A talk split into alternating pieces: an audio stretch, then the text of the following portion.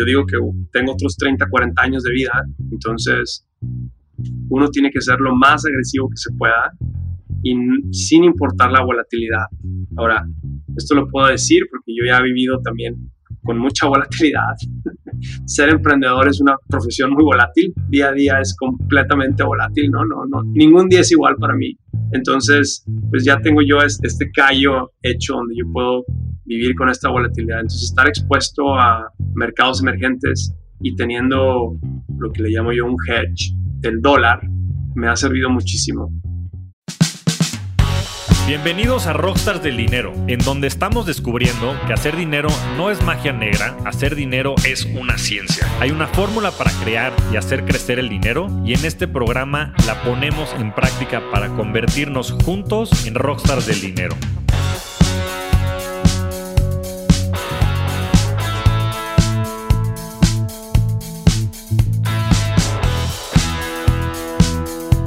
Carlos Armando García ha recorrido el mundo de las finanzas con diversos cargos, pero su verdadera pasión radica en ayudar y devolverle a su comunidad. Es graduado de MIT, donde estudió ingeniería eléctrica y ciencias informáticas, aunque eventualmente cambiaría de profesión al campo financiero, convirtiéndose en experto gestor de riesgos y activos. Ha fundado tres empresas fintech a lo largo de su carrera, y hoy es el fundador y CEO de FinHabits, una plataforma diseñada para hacer de las inversiones algo accesible y al alcance de todos. En 2020, Goldman Sachs lo nombró como uno de los 100 emprendedores más intrigantes, y hoy tenemos el privilegio de tenerlo en el programa. No pierdas tu tiempo, inviértelo en esta gran conversación con Carlos Armando García.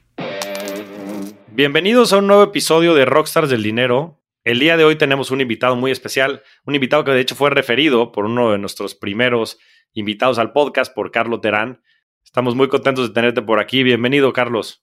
Muchas gracias por la invitación, encantado de estar aquí. Va a ser un episodio bien interesante por todo lo que has este, construido. Carlos me ha platicado de manera muy apasionada de FinHabits y bueno, se nos hizo ahora tenerte por acá. Me gustaría empezar por ahí, Carlos, que nos platicaras de dónde vienes, qué has experimentado en tu vida personal, profesional y qué te llevó a crear FinHabits. Pues mire, yo nací y crecí en la frontera. Yo soy de Ciudad Juárez y como ya te podrás imaginar, las fronteras son muy dinámicas y pasa de todo. Entonces, yo creo que el crecer ahí me ayudó mucho para yo tener una mente muy abierta y poder entender también, pues, los vaivienes de la vida, ¿no? Cómo puede uno estar muy bien un día y otro día puede estar muy mal. Yo estudié ingeniería porque quería ser, desde chico quería ser ingeniero, entonces estudié ingeniería en, en MIT y estudié ingeniería eléctrica pero al final terminé trabajando en finanzas porque andaba buscando un jale que me pudiera pagar, o sea, que, pudiera ganar buen, buena lana para poder pagar las deudas y, poder pues vivir bien, ya que estaba aquí, ahora empecé a vivir en, el área de Nueva York, ¿no? En ese entonces. Pero los primeros años profesionales los, los pasé en un banco, trabajé en Mary Lynch y estuvo interesante, pero la verdad es que no me gustó. como ingeniero yo creo que vi demasiadas cosas que no funcionaban bien y me puse a pensar mucho cómo es posible que en, el mundo financiero hay tantos procesos y tantos conceptos que son sumamente complicados y porque son complicados pues se puede cobrar mucho dinero.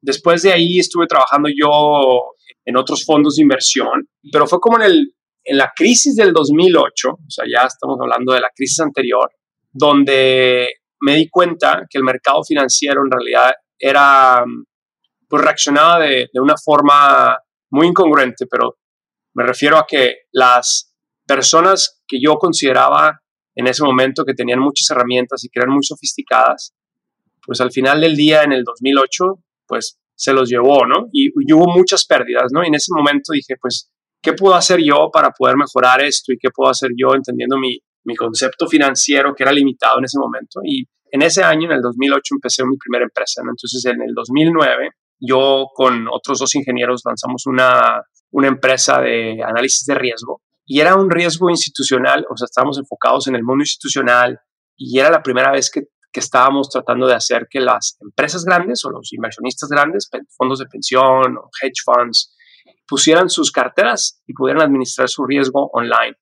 Entonces, creamos este sistema en Amazon Web Services y empezamos a competir con empresas ya muy viejas y grandes que le cobraban 100 mil dólares al año por licencia. Nosotros estábamos sacando un sistema que costaba 300 dólares al mes y era mes a mes, ¿no? Entonces fue muy exitoso eso, en realidad tardó, pero pegó. Después eh, de ahí me brinqué yo a otra empresa, empecé, a, empecé otro, un, hedge fund yo, estuve trabajando y creando un, un hedge fund cuantitativo que nos fue bastante bien, pero al final lo que me di cuenta es que no sentía una satisfacción el estar solamente trayendo estrategias de alto riesgo a gente muy sofisticada que tenía acceso a otras personas, quizá como yo, que podían darles también estrategias de alto riesgo. Y ahí surgió la idea de lo que, lo que estoy haciendo hoy, que se llama FinHabits.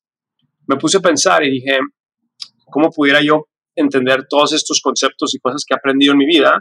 Y aparte que pues, soy mexicano, entiendo la cultura latina, la cultura mexicana en este país y he tenido la experiencia y la exposición aquí en Wall Street. Entonces de ahí surgió la idea de crear una marca, una marca digital financiera que atendiera las necesidades del, del sector latino de aquí, de este país. Y esto es lo que estamos haciendo ahorita, ¿no? Ya llevamos un, un rato trabajando y ahorita somos una de las compañías financieras digitales más grandes que atienden el, el sector latino aquí del, de Estados Unidos.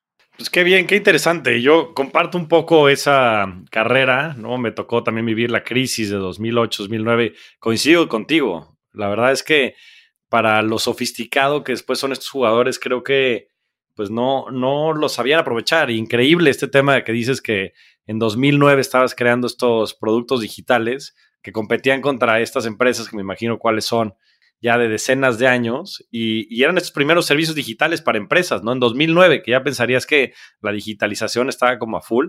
Y la realidad es que yo creo que hay un montón de oportunidades por todos lados. Pero bueno, ya entrando en el tema, que creo que es la parte más interesante, ¿qué es FinHabits? Nuestra misión, nuestro objetivo en FinHabits, somos una empresa digital. Tenemos el acceso y tenemos ahorita nuestra misión es ayudarle a todos los latinos a todos los latinos hispanos, como le quieras llamar, que viven aquí en Estados Unidos, a que puedan incrementar su patrimonio neto. Algo que me molestó mucho a mí, el, pues el haber tenido esa experiencia y trabajar en, Wall Street o en los bancos, es ver que el mercado latino es el motor del país, pero en el mercado latino no tiene las oportunidades de crecer ese patrimonio. En Estados Unidos el patrimonio neto es de 35 mil dólares y eso es seis veces más pequeño que el patrimonio neto de una familia no latina en este país. Entonces, nuestro objetivo es poder hacer crecer ese patrimonio 10 mil dólares.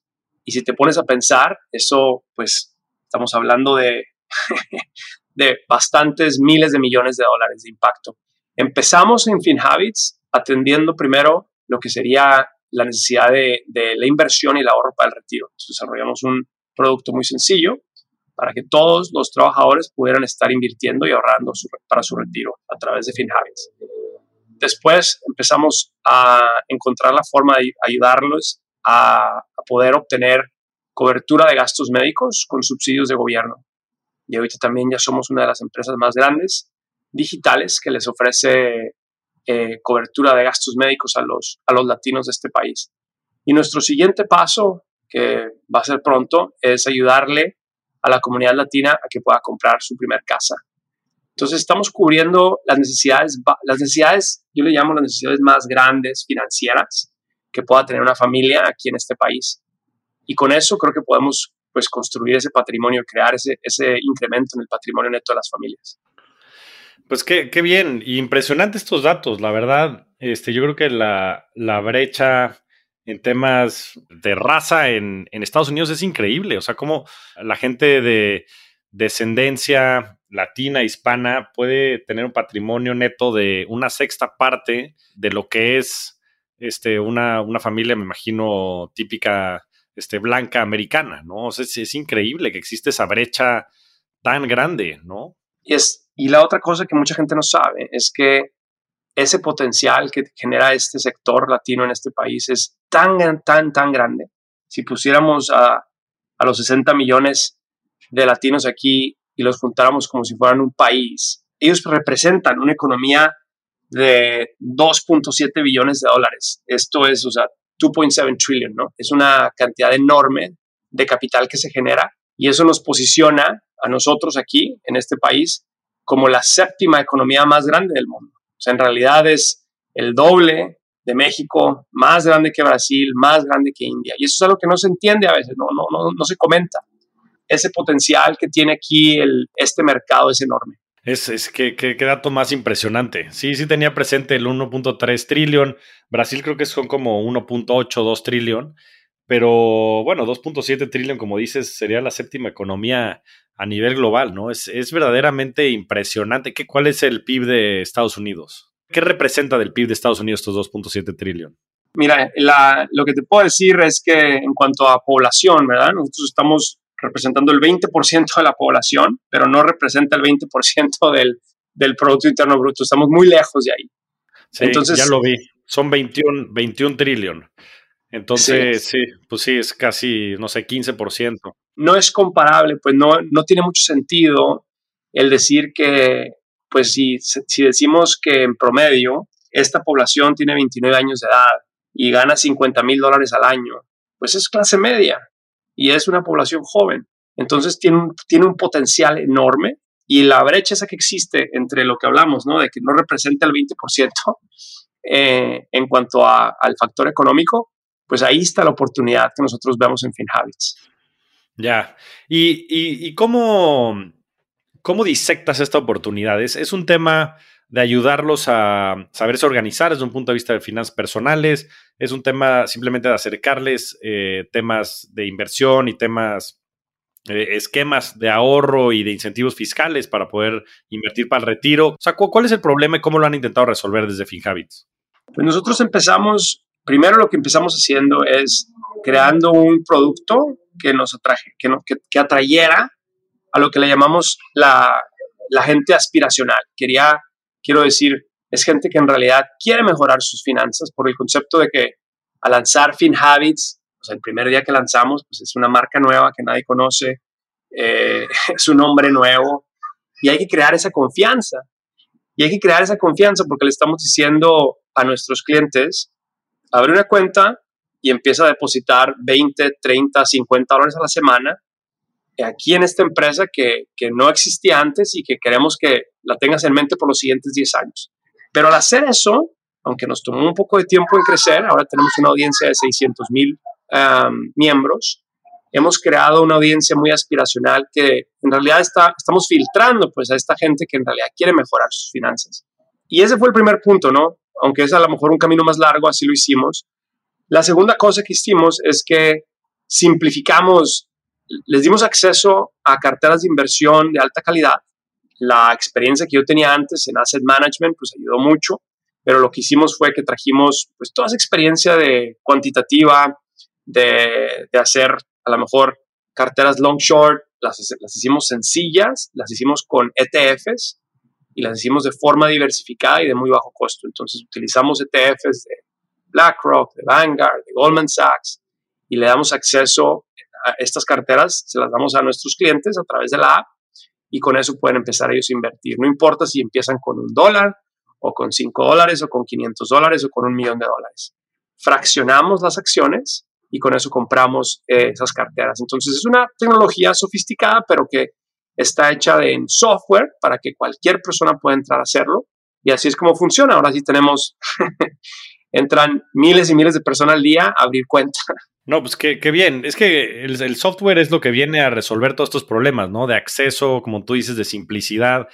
Eh, yo también hace muchos años decía, es que el, tema del sector financiero, sobre todo el sector de inversiones, lo hacen complicado. O sea, el hacerlo complicado es parte del modelo de negocio porque gracias a hacerlo complicado es que pueden cobrar después esos fees, ¿no?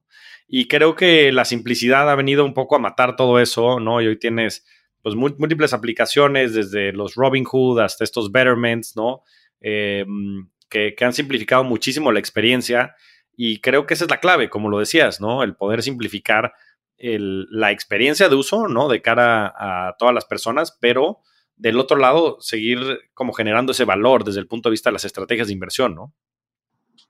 Sí, es, es no solamente algo que nos dimos cuenta al principio es que no solamente era simplificar y usar buena tecnología y tener buenas estrategias, pero también es cómo tú comunicas lo que está pasando día a día. Por ejemplo, Imagínate que tú empiezas a invertir y le pones, empiezas con 50 dólares y por, por X razón el siguiente día, después de que invertiste el, el primer capital, el mercado cae un poco. Y el mercado cae pues la cartera está diversificada, pero no te va a proteger al 100% contra pérdidas. Entonces vamos a decir que pierdes 20 centavos.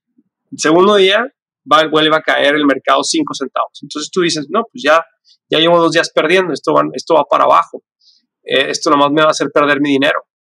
Y esa experiencia, como, como si eres una persona que está invirtiendo por primera vez, pues es, una, es una reacción natural. Y fue muy importante el poder crear pues, un método de aprendizaje que día a día nos estemos comunicando con los clientes para que ellos vayan entendiendo cómo está funcionando la inversión. Ahora lo que hacemos es que tenemos una, una forma, creo que muy interesante de comunicarnos con los clientes, donde hacemos muchos videos educativos. Los videos los hacemos hasta en vivo y esos videos funcionan de tal forma porque estás en la app, te llega una notificación, eh, FinHabits va en vivo en, en, dos minutos, vamos a hablar del interés compuesto, vamos a hablar de los eh, beneficios fiscales de una cuenta de retiro. Y así tenemos, pueden ser mil, diez mil personas que se meten y empiezan a ver el video y están compartiendo ellos sus preguntas también. Entonces es una comunicación que va de los dos lados. Y eso nos ha ayudado bastante a mantener esa confianza y a crear esa, pues ese diálogo que en realidad, pues como no lo podemos tener en persona, lo tenemos de forma virtual. Qué interesante, ¿no? Este, creo que es una gran manera de poder generar esa confianza y poder a la vez educar, ¿no? Y me imagino que mucho de este contenido no nada más pues es educativo, sino también pues a veces como muy entretenido y didáctico, ¿no? O sea, ¿cuál es la forma en la que han comunicado? O sea, me imagino que no tiene que ver con la rigidez y la formalidad que después tienen los, las instituciones financieras, ¿no? ¿Cuál es el tono? Este, pues ¿cómo, ¿Cómo llevan esa comunicación? Nosotros estamos regulados, igual que cualquier institución financiera, estamos regulados por la, por la SEC en la parte de inversiones, estamos regulados por todos los estados en la parte de los seguros.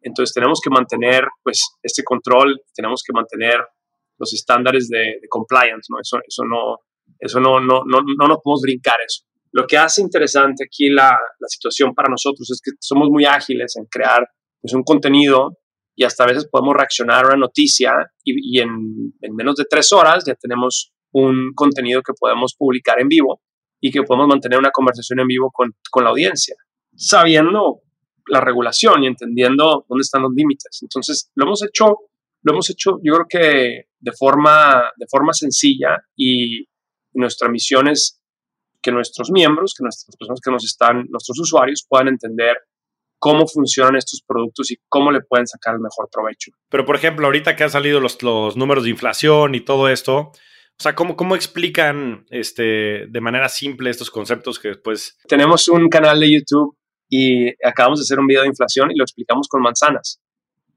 Entonces, tienes una manzana Literalmente. y la manzana cuesta 3 dólares y generalmente se vende a 3 dólares, pero ahora la manzana, en vez de que la compren 5 personas, la quieren comprar 20 personas a la misma vez.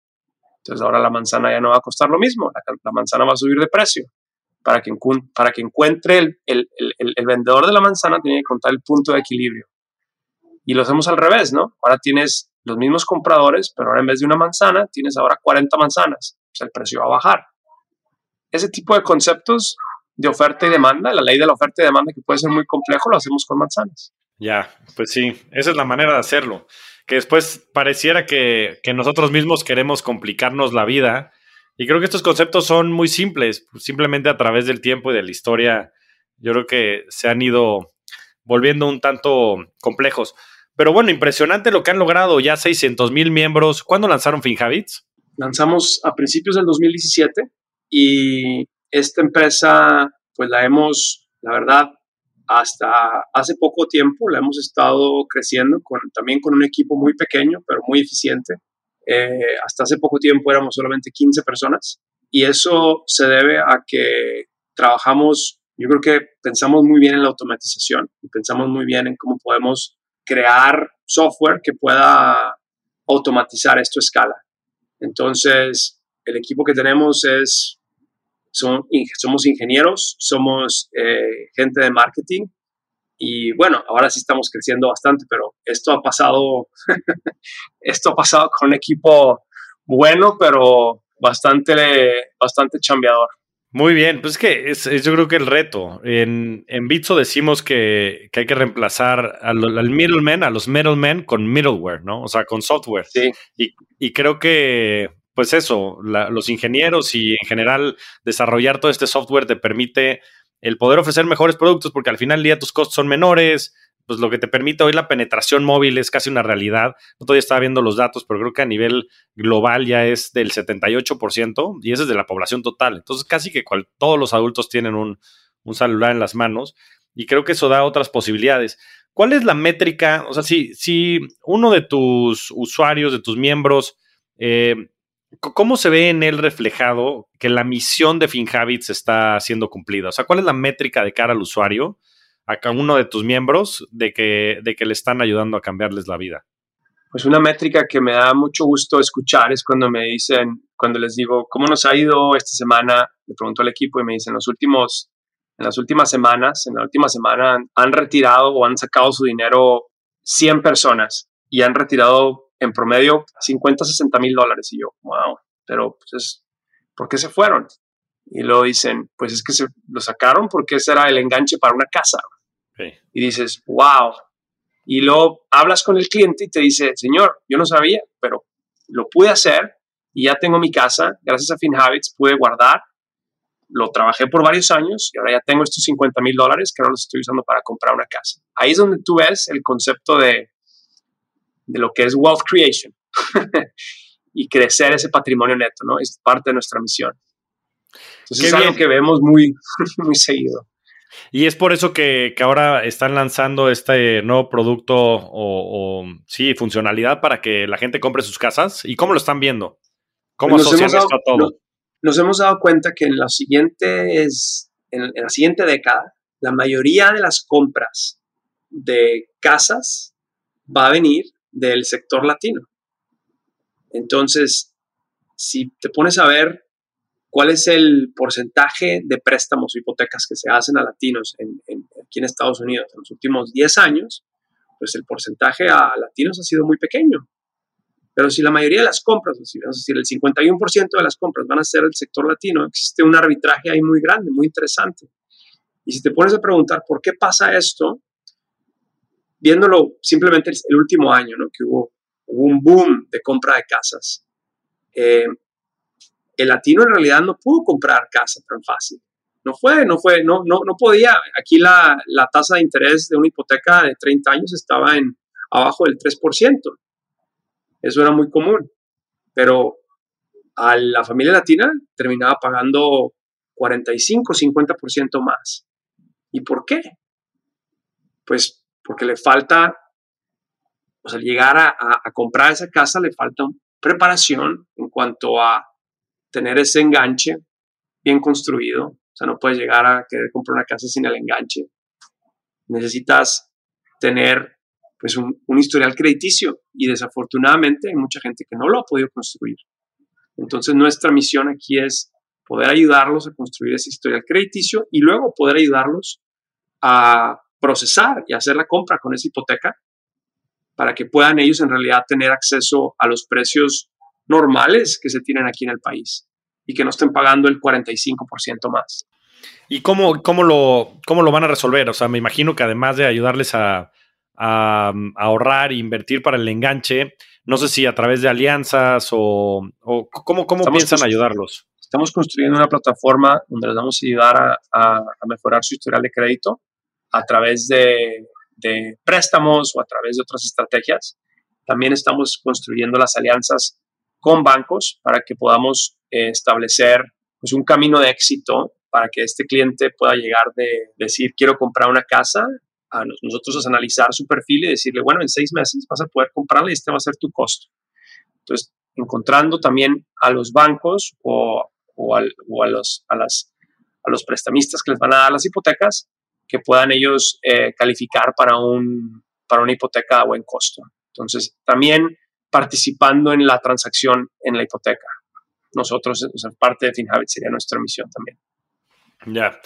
Oye, Carlos, y, y desviando un poco el tema, ¿tú crees que dado el nivel de tasas y, los mercados y demás, en general convenga, y sé que es una generalización, pero convenga hoy comprar o rentar desde el punto de vista financiero, porque sé que esto va más allá y mucha gente compra muchas veces por temas de seguridad y de certeza, pero desde el punto de vista financiero, ¿cuál es tu opinión acerca de comprar o rentar?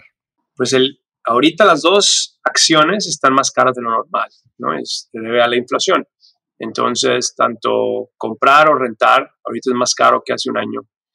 Yo lo que diría es, no solamente es decir quiero, quiero comprar porque es, es mejor que, que, rentar o quiero rentar porque es mejor que comprar, tienes que encontrar la, la oportunidad y el descuento adecuado. Uno puede comprar una casa ahorita y puede buscar un vendedor que esté en apuros y le puede sacar un precio ideal, o sea, un precio muy atractivo. Entonces hay que entender toda la mecánica, todo, eh, no, no, solamente ver los números de mercado, pero hay que buscar las oportunidades más atractivas. Hay que pensar como un value investor también aquí. Igual al rentar, pues hay que tener, tratar de sacar incentivos donde tú puedas rentar a un precio más bajo. A largo plazo es mejor estar comprando, yo creo, porque el, si tú compras a un precio eh, atractivo con una tasa de interés, como decía, del 3%, fija 30 años, uno como inversionista por ejemplo, puede estar haciendo un arbitraje donde tú puedes estar invirtiendo tu dinero, vamos a decir que tú das el enganche del 20%, bueno, está costando el resto, te está costando 3%, pero tú puedes estar invirtiendo tu dinero a un 8% de ganancia y tú puedes estar después pagando ese 3%. Entonces tú puedes estar generando un arbitraje del 5% aquí eh, al ser pues un poco más agresivo con tus inversiones y aún estar teniendo ese préstamo tan grande, ¿no? Como sería la hipoteca. Entonces hay que aprovechar esas tasas tan bajas y por eso digo que es, es una oportunidad interesante. Sí, sí, de acuerdo. Y más con el nivel de tasas y los retornos que están habiendo los mercados. Ahora, de, de las estrategias, y, y, mencionamos que mucho de las estrategias de inversión están invertidas en ETFs y muchas de las estrategias que también ya habéis trabajado antes en, en el hedge fund y demás.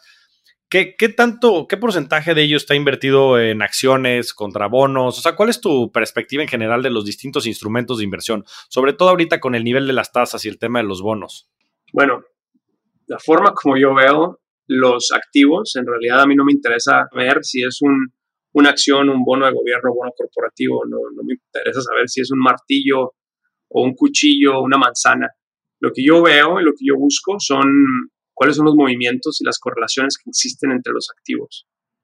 Entonces, si tú pones en una hoja de Excel, si tú te pones a analizar el rendimiento histórico o el movimiento histórico de los precios de estos activos en los últimos 30 años, te puedes dar una idea cómo se comportan los diferentes activos en tiempos de crisis. Y luego ya una vez que tienes esa, ya que entiendes la relación en tiempos de crisis, ya puedes empezar a crear la cartera. Y luego te puedes dar cuenta que dices, ah, mira, estos son equities o mira, estos son, esto es real estate. Eh, así es como empiezo yo, la verdad. Yo no, yo no soy em, de los que piensa que hay que empezar con 60-40, 60 equities, 40 eh, bonos, y así empiezas a construir. Yo, yo en realidad lo que, lo que busco es cuáles son los activos menos correlacionados que me pueden dar el rendimiento óptimo a largo plazo.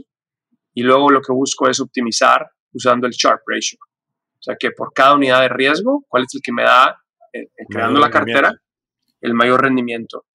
Y esa fórmula me ha funcionado muy bien y en nuestras carteras en FinHabits nos ha ido bastante bien. En el rendimiento histórico de nuestras carteras, cuando, cuando recién empezamos y creamos las carteras, era la cartera más conservadora era del 3% anual y la cartera más agresiva era como el 7% anual. Nos ha ido mucho, mucho mejor que eso, pero es porque el mercado ha estado de subida, excepción, a excepción del, año pasado. Pero esto, esta es mi forma de pensar, ¿no? Hay que, hay que crear carteras que puedan pasar por varias crisis y ver cómo se comportan y así es como, así es como en realidad yo, pues así es como pienso. La, te, doy una, una idea, ¿no? La cartera más agresiva que tenemos, que funciona, pues está, está expuesta a a, acciones de mercados emergentes, porque son las acciones que van a tener más movimiento y son las acciones que van a, a la larga, van a tener el mayor rendimiento, pero con la mayor volatilidad. Y para contrarrestar esa volatilidad, tiene también un pedazo de bonos de gobierno de largo plazo, de 30 años. quiere decir que cuando todo el mundo piensa que el mercado de acciones va de bajada, ¿qué van a hacer? Van a comprar el dólar. ¿Y qué va a pasar con los, qué va a pasar con esos bonos de, largo plazo? Van a, se van a disparar. Entonces, en realidad sirve como un hedge muy interesante que funciona y lo construimos con ETFs. No está tan complicado, pero es, no, no, puedes, no, no, puedes pensar empezando con 60-40 y, y lo de ahí ir construyendo. Yo en realidad busco cuáles son las correlaciones, las correlaciones de los últimos 30 años y lo vemos cómo se van eh, construyendo las carteras así. Ya, mucho como la teoría del, mismo Ray Dalio, ¿no? De estos portafolios all weather que simplemente mides retornos y, volatilidad, que es un proxy de riesgo, y en función de eso generas las carteras. Aunque el año pasado sí estuvieron correlacionados, ¿no? O sea, extrañamente y todo por los estímulos y demás, pues subió una bajada de tasas y, la bolsa también subió, ¿no? Entonces, ¿qué, pasó con los portafolios? Bueno, me imagino que haber subido más porque pues, el precio de los bonos este, subió, ¿no? El año pasado, esa cartera que estaba expuesta, la, la cartera más agresiva, del primero de enero, la, parte de los bonos de, de, 30 años de gobierno, estuvo arriba 30% del primero de enero al, a finales de abril más para que te des una idea, mientras que obviamente el mercado de equities está de picada. Entonces, hay que pensar, hay que pensar muy bien en, como, como dices, quizá utilizando el modelo de Bridgewater, de Ray Dalio, y buscar qué pasa en tiempos de crisis y qué es lo que los inversionistas van a hacer en tiempos de crisis. Y en realidad lo que van a hacer es comprar el dólar. Se van a ir a una moneda estable hay muchas preguntas que nos hacen a veces, ya que estás hablando de, bits, ¿verdad? Pero hablan, hablan mucho los clientes y nos preguntan cuándo vamos a empezar a, invertir en cripto, qué, qué vamos a estar haciendo con, con Bitcoin. Esa era mi siguiente pregunta, entonces qué bueno que te adelantaste. Y la verdad, como yo trato de utilizar 30 años de historial, pues no existen 30 años de historial. Entonces no puedo ver las correlaciones en tiempos de crisis. La única crisis que puedo ver es la crisis del año pasado. Y todo estuvo correlacionado, ¿no? Y no le fue muy bien. Entonces no, me, no me siento muy cómodo incluyendo esto en una cartera, yo le llamo institucional, para mis clientes. Entonces hay que pensar muy bien en, en cuál es el comportamiento y los patrones de comportamiento a largo plazo, porque la historia se repite. los humanos siguen siendo los que compran los, los, equities, o, o sea, el, factor humano sigue estando ahí.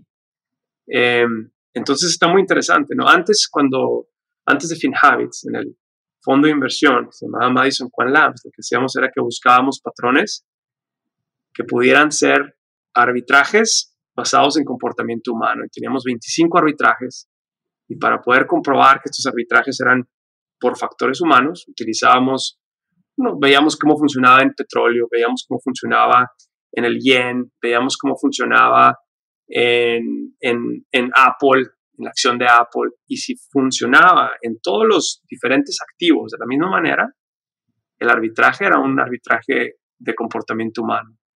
Entonces es muy importante pensar que ese comportamiento humano es predecible y va a seguir estando ahí. Y eso es como pensamos en construcción de carteras. Ya, y es un, y es un, y es un comportamiento irracional, supongo, ¿no? Que si lo haces este, sistémicamente, lo puedes, o sistemáticamente lo puedes este, resolver, ¿no? Así es, hay que dejar, hay que dejar que un, un, hay que dejar que el software pueda analizar y el software va a ser mucho mejor en analizar estos, estos 10, 20, 30 años de comportamientos y de patrones para identificar que, por ejemplo, ves, bueno, esto que está pasando ahorita en diciembre, esto ya ha pasado antes y lo puedes hacer muy rápido con software. Em, nosotros en FinHabits no estamos cambiando el, la distribución de los activos en las carteras todos los días. De hecho, no necesitamos. Analizamos la distribución cada tres meses y vemos si se requiere un cambio. Pero hasta la fecha no hemos necesitado cambiar nada. Entonces es muy interesante. Sí, pues mira, qué, qué, interesante. Y sobre todo estas cosas que mencionas, ¿no? Como creo que era Mark Twain el que decía, la historia no se repite, pero sí rima. Y después hay otro quote bien interesante que dice que las, las, cuatro palabras más peligrosas de, del mercado es this time is different, ¿no? Esta vez es, distinta. Y, la, y la verdad es que se repite la historia. Se repite y hay que estar preparados para eso. Em, uno de los motivos por el cual empezamos a ofrecer los seguros o insurance es porque nos dimos cuenta que en Estados Unidos había muchas personas que podían estar construyendo su patrimonio, pero ellos estaban pensando que nunca iban a estar expuestos a una emergencia de salud. Ahora tuvimos COVID, ¿no? Y con COVID, pues casi, casi no no hay una persona que me diga que no, que no lo impactó. A lo mejor no a todos los impactó en la salud, pero te, impactó de alguna forma. Entonces, este tipo de cosas que son, que son crisis, ya sea en este caso fue una crisis de salud, pues existen. Las crisis existen y se repiten. No son iguales en este caso, pero se repiten. Y el comportamiento humano sigue siendo el mismo. Entonces, con lo que estamos haciendo es que con los seguros de salud es que estamos tratando de evitar que, que las personas tengan pérdidas, eh, pérdidas de tal, grado, de tal grado que lo que han juntado, ese patrimonio que han construido, pues se va al carajo, se pierde, porque en una emergencia de salud tú puedes perder 40, 50 mil dólares y aparte te quedas endeudado. Entonces, eso es lo que estamos tratando de hacer y estamos buscando productos financieros que tengan sentido para crear ese patrimonio neto del, de la familia aquí en Estados Unidos. Ya. No, pues sí, es, es, bien importante porque la gente por lo general no prevé estos Black Swans, ¿no? O sea, estos eventos inesperados que, como bien dices, siempre se presentan y, y yo creo que por eso la importancia también de todo esto, este producto o esta funcionalidad que tienen de seguros, ¿no? Para poder tener estas coberturas por eventualidades acá, a todos los miembros, ¿no? Sí, y el, el, punto también importante es explicar que uno tiene que pensar que esta protección a eventos Black Swans en realidad existen y puedes estar expuesto, pero también no quieres estar no quieres estar pensando que tu cobertura te va a cubrir todo. Eh, ¿Qué me refiero? Que aquí es donde entra pues el concepto también que explicamos y que lo hacemos de forma educativa a través de videos, es explicar lo que es pues lo que es la, el deducible, el copago, todas estas cosas que funcionan dentro de un, de un seguro eh, y que a veces mucha gente no lo entiende y dice, pues es que me sale muy caro. Sí te sale muy caro, pero si tienes un accidente que te cuesta 50 mil, te, te va, a ayudar, te va a proteger. Eh, otra cosa que, que, nos interesa muchísimo a nosotros es, es tratar de, pues de, de crear esa, ese hábito financiero de educación a través de nuestro, ahorita nuestro cliente principal en, en, en Estados Unidos es de edad media, tiene 30 años, eh, gana 50 mil dólares al año y este cliente o esta familia en realidad ya probablemente tiene raíces aquí y tiene hijos y a lo mejor tiene también papás que están aquí. Entonces nuestra misión también es poder ayudarle a, a, este papá de 35 años a educar a sus hijos, pero también educar a sus papás. Y eso nos ha servido mucho también para pensar en, en qué otros productos y qué otro tipo de innovación podemos hacer dentro de FinHabits. Sí, qué interesante, porque muchas veces la educación también tiene que ser hacia arriba, ¿no? Que ahí es donde también hace mucha falta. Y creo que este, la gente joven lo, lo está haciendo.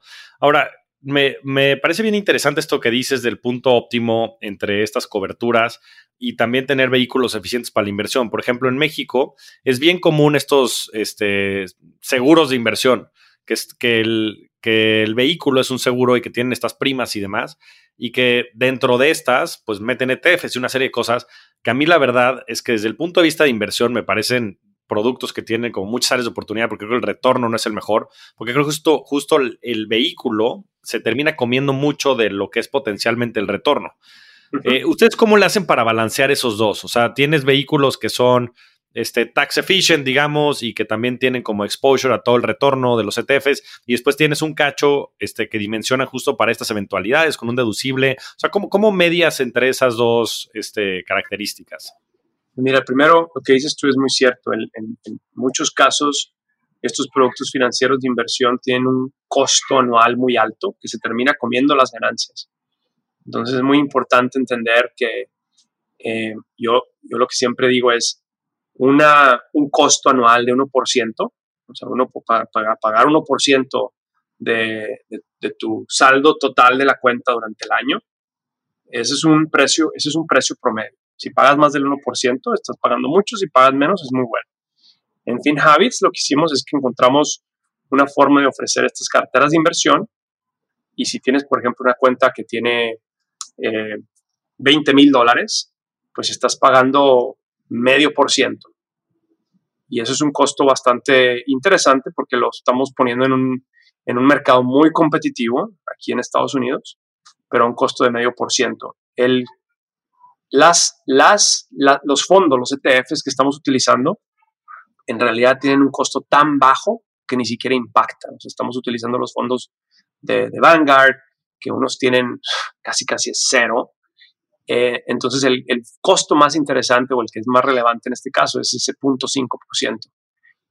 El costo es igual para una cuenta de inversión regular o para la cuenta de inversión de retiro. Entonces las cuentas de retiro que tenemos cuestan lo mismo. No tienen otro costo adicional. Lo que sí tienen es que tienen la ventaja fiscal, que no vas a pagar impuestos hasta el final o puedes pagar impuestos al principio y luego ya no vas a pagar impuestos al final. Entonces es una de las dos. Eh, tenemos los dos tipos de cuentas. Aquí se le llama el, la, la, IRA, que es el Individual Retirement Account. Entonces tenemos los Roth IRAs y los Traditional IRAs. Eh, estamos por sacar también un, un plan de retiro para empresas y esto lo vamos a lanzar ahorita en abril y, esto va a estar muy interesante porque ahora le vamos a dar la oportunidad al trabajador que a través de su patrón puedan ellos también estar ahorrando para el retiro. Entonces estamos cubriendo todo el panorama en cuanto a cuentas de retiro porque en realidad queremos eh, cerrar esa brecha ¿no? que existe en, en, lo que es el, el patrimonio de estas familias te iba a preguntar ya, ya por último, para hacer el tema de FinHabits, es, eh, ¿tienes pensado lanzar en México? Yo sé que estructuralmente, regulatoriamente, este, institucionalmente son, son temas muy distintos, pero ¿lo, lo tienen en el radar? Pues mira, lo he, lo he considerado muchas veces y, y antes de la pandemia me la pasaba mucho viajando para entender bien el mercado y ahorita nuestro enfoque es en Estados Unidos. Como te decía, en realidad aquí el mercado es el doble de, México, es más grande que Brasil, más grande que India. Entonces, cuando tengamos el 10% aquí del mercado de Estados Unidos, nos empezamos a ir a México. muy bien, muy bien. Este, oye, no, pues está, muy bien, qué bueno, hay que, ser, hay que ser honesto y pues ese tamaño del mercado y también el tamaño del impacto, ¿no? Yo creo que hay muchísima gente allá, como bien decías, pues la brecha salarial, este, la brecha en temas de patrimonio es, es muy amplia y qué bueno que puedas estar ayudando a todos los paisanos que están por allá. Ahora te quería preguntar, em, ya para ir cerrando el podcast, eh, la primera pregunta es, ¿cuáles son los hábitos que tú has desarrollado personales que te han ayudado a tener mejores finanzas, mejores inversiones o, o que más han tenido impacto en tus finanzas? Yo creo que uno de los hábitos más importantes que he desarrollado es el que todo en la vida se puede negociar. Es decir, el precio que alguien te dice, este es el precio de esta cosa, en realidad se puede negociar. Y no te lo digo nomás por estar negociando por negociar, es simplemente que lo que es el mercado financiero, lo que me ha enseñado es que en realidad el precio lo pone un tercero, pero uno tiene que determinar cuál es el precio que uno está dispuesto a pagar basado en el valor que le brinda a uno mismo. Y puede ser una cena, una televisión, un carro, una casa, un viaje, lo que quieras. Pero en realidad, si tú te pones a pensar cuál es el precio que me da satisfacción, entonces tú puedes negociar ese precio. No al revés, no decir yo pago el precio de mercado. Ya. Es muy interesante. Ahorita estamos viviendo en, un periodo inflacionario, entonces todos los precios están más altos. Este concepto que acabo de decir se vuelve más complicado. pero, pero si lo, si lo tratas de utilizar en tu vida y lo, lo, trato de usar yo, me ha servido mucho. Otra cosa que me ha ayudado mucho a pensar es que para poder desarrollar un patrimonio, en realidad lo que uno tiene que pensar es que por ser joven, bueno, cuando empecé mi primera empresa y la vendí, o sea, la primera empresa duró tres años y la vendí, tenía 32 años, entonces dije, ok, tengo 32 años, puedo tener otros 30 años más donde este patrimonio lo puedo a lo mejor volver 100 veces más grande. Entonces, si te pones a pensar en el concepto del tiempo y tú tienes un plan de 30 años, en realidad todo se puede. Mucho de esto lo hablo yo con, con nuestros clientes aquí en FinHabits, que les digo, si uno se pone a pensar que si, pueden, si pones a trabajar 100 dólares a la semana, 100 dólares, que a lo mejor no, es una cantidad alta, no son más de 2 mil pesos a la, a la semana, y los estás invirtiendo por 40 años en una cartera diversificada que te da un promedio anual del 7%, al final de los 40 años tienes un millón de dólares. Muy, muy, muy probable. ¿Por qué? Porque es un largo plazo, es una cartera diversificada, o sea, al menos que, no sé, una, Estados Unidos desaparezca o algo así, algo que pase así, pues va a estar difícil. Pero ese tipo de planificación a largo plazo ayuda mucho y eso lo uso mucho en todos los, empezar un negocio, hasta pensar en, mis niñas, ahora que están yendo a las escuelas. Mi esposa a veces piensa, no, es que tienen que estar, ya tenemos que estar metiéndolas a las mejores escuelas. Y bueno, pues espérate, ahorita aquí en Nueva York está carísimo, las escuelas son carísimas. Pero podemos pensar que la universidad van a estar en las mejores universidades. Entonces tenemos 18 años para planear eso.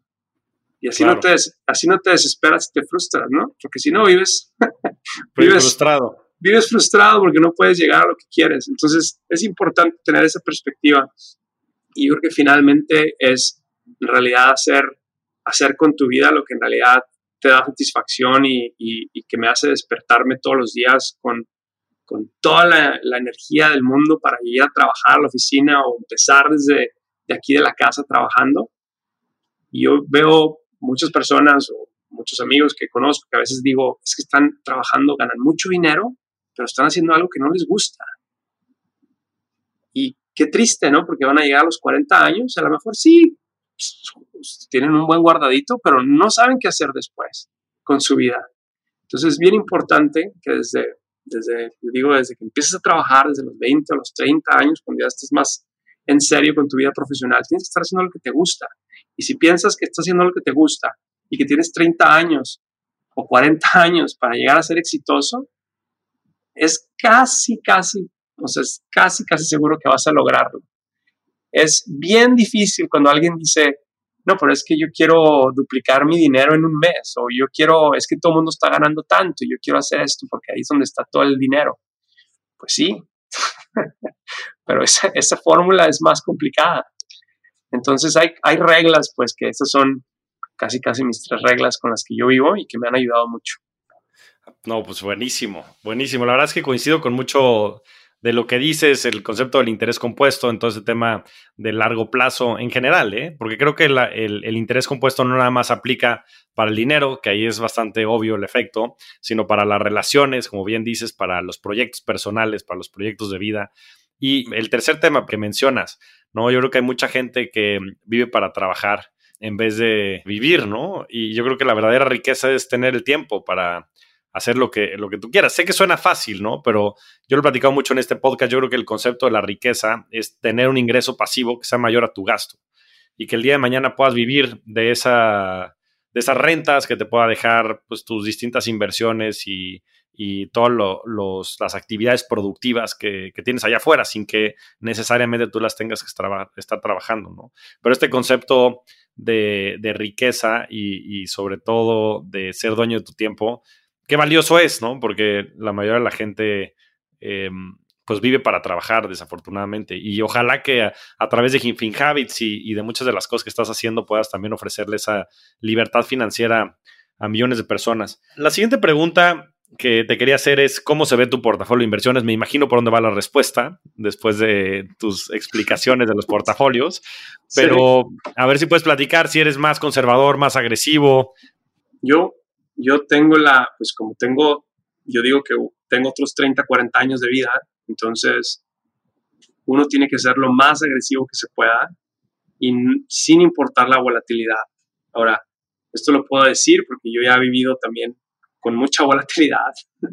Ser emprendedor es una profesión muy volátil, día a día es completamente volátil, ¿no? No, no, no es lo mismo, ningún día es igual para mí. Entonces, pues ya tengo yo esta, este callo hecho donde yo puedo um, vivir con esta volatilidad. Entonces, estar expuesto a mercados emergentes y teniendo lo que le llamo yo un hedge de, del dólar me ha servido muchísimo. Ahora, esto es la parte líquida, ¿no? Esta es la parte líquida de mi cartera y, por ejemplo, no me importa estar invirtiendo en la parte líquida en China o en, hay que meterse a lugares donde puedas tener bastantes crecimientos, o sea, bastante crecimiento porque tienes mucho tiempo. Entonces, eso es, eso es, una, esa es una forma de pensar que yo, como, yo construyo. Mis inversiones líquidas todas están en carteras en FinHabits, eso también es importante decirlo. Entonces, todo mi capital líquido está en FinHabits, en las carteras de FinHabits. Pero también la parte ilíquida o la parte que es eh, de largo plazo, pues está invertida en bienes raíces y también está invertida en, los negocios. Entonces, es otra forma de, arbitraje donde si tú estás construyendo una empresa, construyendo un negocio, donde tú te sientes muy cómodo con el riesgo y, sabes que pues, puedes controlar hasta cierto punto el éxito de, de, de ese capital, pues puedes, puedes hacer muchas riquezas de esa forma. De acuerdo. Sí, estas, estas otras inversiones, bueno, el tema de bienes raíces que es más conocido, pero estos otros de empresas, startups, en donde, pues sí, estoy de acuerdo, sobre todo por el tema de acceso y muchas veces inclusive si son tus propios emprendimientos, pues hay un valor asimétrico que se puede generar hacia adelante y yo creo que es ahí donde se puede hacer la verdad de riqueza. Y ya la última pregunta que me gustaría hacerte, Carlos, es eh, ¿cuál ha sido tu mejor inversión? Y esto es en el aspecto más amplio de la palabra. Yo creo que la mejor inversión ha sido no tener miedo a, empezar algo que no funcione o emprender algo sabiendo que hay una probabilidad muy alta de fallar. ¿Y por qué? Porque pues, he tenido la suerte de empezar tres empresas y las tres empresas han funcionado. No quiere decir que va a seguir haciendo, o sea, que va a seguir siendo lo mismo, pero yo creo que esa, esa forma de pensar o esa forma de invertir, esa ha sido mi mejor inversión en cuanto a la inversión ahora financiera, ¿no? Yo diría el estar entendiendo problemas en las industrias y tratar de resolverlos con software, para mí ha sido, pues, en realidad una forma de, invertir mi tiempo y mi dinero de, pues, de forma muy exitosa. Entonces, tuve suerte que empecé a trabajar en un banco como Merrill Lynch porque me di cuenta de cómo funcionaban las cosas y qué tan ineficiente eran las cosas ahí. Entonces, de acuerdo. Y, de ahí juntando lo del software y juntando lo de entendiendo, los sistemas y entendiendo de cómo se puede simplificar, pues esa fue una inversión y, ha hecho, y la he hecho como mi, mi inversión de, financiera de, y, profesional, porque a eso me dedico. Claro. No, y estoy de acuerdo, los bancos están llenos de, de, ineficiencias y yo creo que hay muchas oportunidades. Y hoy tienes toda esta proliferación de empresas fintech que creo que poco a poco les empiezan a robar camino, pero me, me gusta mucho esto que dices sobre el fracaso, porque yo creo que este tema de no, no, temerle al fracaso es un proxy de tener la apertura de ir descubriendo, iterando sobre estas potenciales soluciones a los problemas que te vas planteando, ¿no? Y estoy seguro que eso ha sido gran parte del éxito de estas em, tres empresas que has puesto y gran parte del éxito de lo que hoy están creando en FinHabits. Carlos, pues la verdad es que es un gusto tenerte por acá. Eres un verdadero rockstar del dinero. Te agradezco muchísimo el tiempo. Creo que hay muchísimo conocimiento, aprendizaje. Y ojalá que después de que conquistes a más del 10% de la población latina allá en Estados Unidos, te animes también a abrir en México y en Latinoamérica, que bien hace falta este tipo de productos en todo el continente. Gracias, Javier. Encantado de estar aquí y pues ojalá nos podamos conocer en persona muy pronto. Seguro, seguro que así será. Un fuerte abrazo. Hasta luego. Igualmente por acá. Un abrazo, Mario. Muchas gracias a todos. Nos vemos semana a semana en este espacio para convertirnos juntos en rockstars del dinero. Yo soy Javier Martínez Morodo. Búscame en redes sociales como arroba Javier MTZ Morodo. Y suscríbete a Rockstars del Dinero en Spotify, Apple Podcast, donde sea que escuches tus programas. Agradecimientos especiales a todo el equipo de producción. Rockstars del Dinero es una producción de Sonoro.